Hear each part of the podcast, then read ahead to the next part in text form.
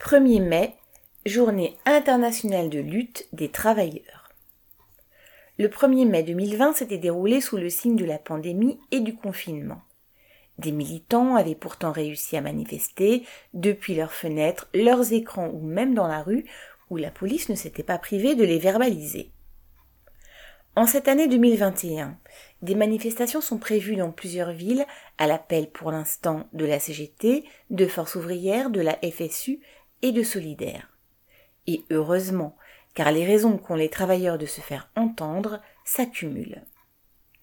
Cette journée internationale de lutte des travailleurs est tout sauf une fête du muguet. Après la grève fixée le 1er mai 1886 dans plusieurs villes des États-Unis pour la journée de 8 heures, cinq militants ouvriers de Chicago avaient été condamnés à mort. Toujours pour la journée de 8 heures, mais aussi pour exprimer la solidarité ouvrière à travers le monde, le Congrès socialiste de Paris de juillet 1889, fondateur de la Deuxième Internationale, reprenait cette date pour que partout ce jour-là, les travailleurs manifestent pour leurs droits. Pendant près d'un an et demi de ravage de la pandémie, les gouvernements ont, ont, eu comme priorité de préserver les profits de la bourgeoisie.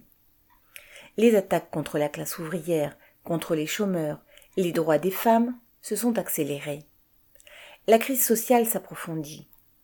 Dans certains pays, et pas parmi les plus pauvres, les sans-emploi, les retraités, les adultes en situation de handicap sont déjà dans la misère. Au même moment, les mille milliardaires les plus fortunés de la planète ont retrouvé en quelques mois leur niveau de richesse d'avant la crise sanitaire. En France, les très grandes fortunes ont vu en six mois leur magot croître de 175 milliards d'euros, le double du budget de l'hôpital public. À la source de ces richesses, comme de tout ce qui se construit, se fabrique et se consomme dans la société, il y a les travailleuses et les travailleurs de tous les continents. Leur nombre et leur rôle dans l'économie peut leur permettre de changer le monde s'ils prennent conscience de leur force. Affirmer que cette force existe à l'échelle internationale par-delà les frontières, c'est le sens du 1er mai pour le mouvement ouvrier révolutionnaire.